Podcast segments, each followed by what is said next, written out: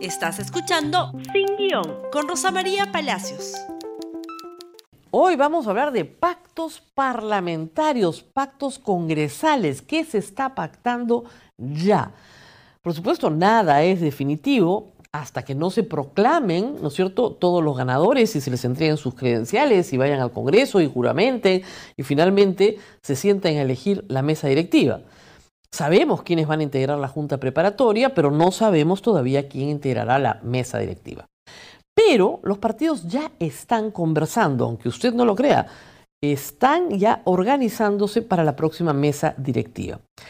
Es muy importante las matemáticas para entender qué está pasando, porque son los votos los que permiten a un grupo de partidos tener control sobre la mesa directiva y sobre la agenda del Congreso. La información que tenemos a esta hora, sujeta a cambio, por supuesto, es que hay ya un primer entendimiento para crear un frente, digamos, no, no formal, sino solo para las elecciones de la mesa directiva, de centro derecha. Acción Popular con 25 votos, Alianza para el Progreso con 22 votos, Somos Perú con 11 y El Morado con 9, suman 67. ¿Cuánto se necesita para alcanzar la mesa directiva? Si son 130 congresistas, ninguno está suspendido. Se necesitan 66 votos. Excede en uno. Irían a la mesa directiva, esto hay algunas eh, controversias. Eh, hay un grupo de parlamentarios que está negociando que cree que deberían ir congresistas con experiencia. ¿Por qué? Porque la mayoría no tienen experiencia. Y ustedes dirán, pero ¿de dónde los van a sacar si solamente se han reelegido dos del Partido Morado, Costa y Belaunde, y dos de Fuerza Popular?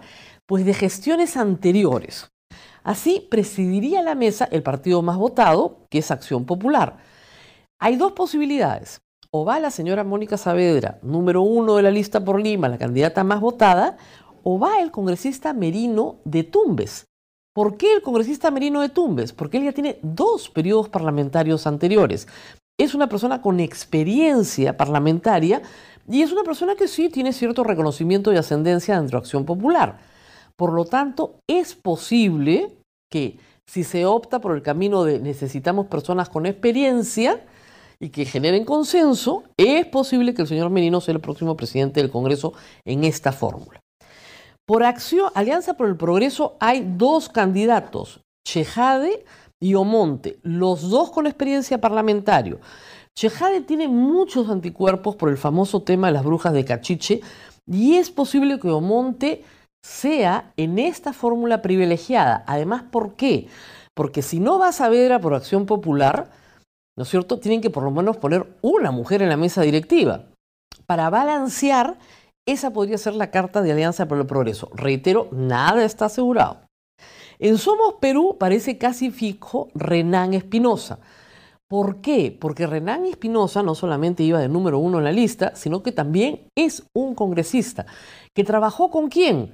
Con Omonte y con Merino. Han estado juntos en el mismo congreso. Se conocen. Y finalmente, por el Partido Morado, se cae por su propio preso, probablemente de Belaunde o Costa, que son los congresistas más votados del Morado, pero que además vienen de una experiencia reciente y conocen lo que se hizo en el Parlamento saliente. Si esa es la composición final, digamos, Merino o Monte Espinosa de Belaunde, esa mesa directiva contaría con 67 votos. Reitero, no digo que sea la definitiva, es la que se está negociando. Sin embargo, hay gente que no quiere quedar fuera. Podemos quiere entrar. La información que tengo, muy, muy adentro, es que lo que quieren plantearle a este grupo es que el Partido Morado no vaya a la mesa directiva, ellos tienen 11 asientos igual que Somos Perú, y les den la tercera vicepresidencia. Lo que ofrecen es que el candidato de ellos a la tercera vicepresidencia no sea Daniel Urresti, con lo cual significaría el rompimiento casi formal con el candidato más votado por Lima.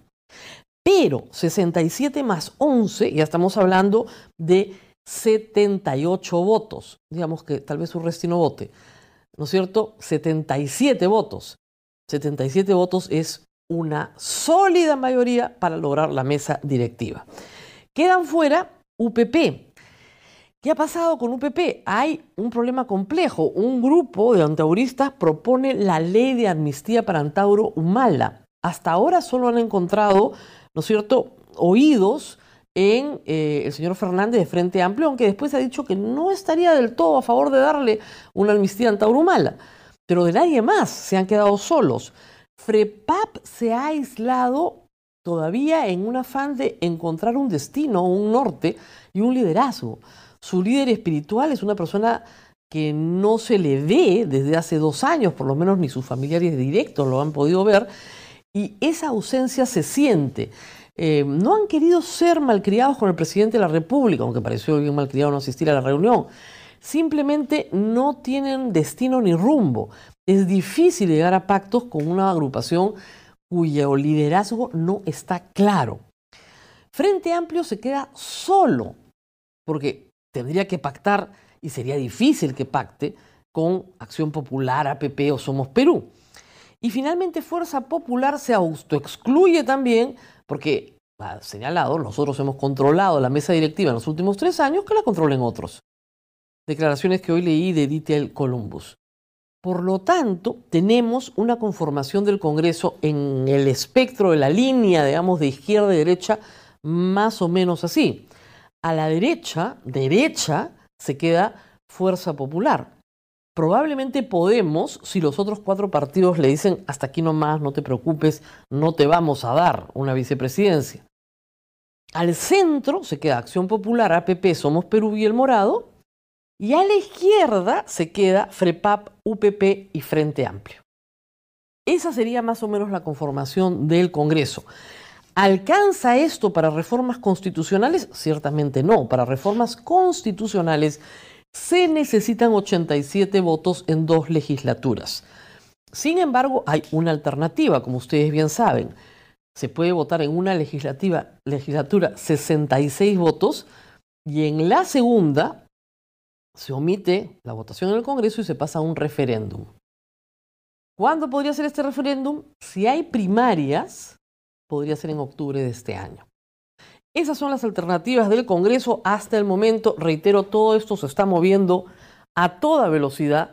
No sabemos exactamente cómo va a terminar la conformación, pero ahora, primeros días de enero, se los conté yo, de repente, perdón, primeros días de febrero se los conté yo, los primeros días de marzo tendremos la respuesta definitiva. Pero esto da dando cuenta de la forma en la que se está rearmando, ¿no es cierto?, la organización del Congreso. Gracias por escuchar Sin Guión con Rosa María Palacios. Suscríbete para que disfrutes más contenidos.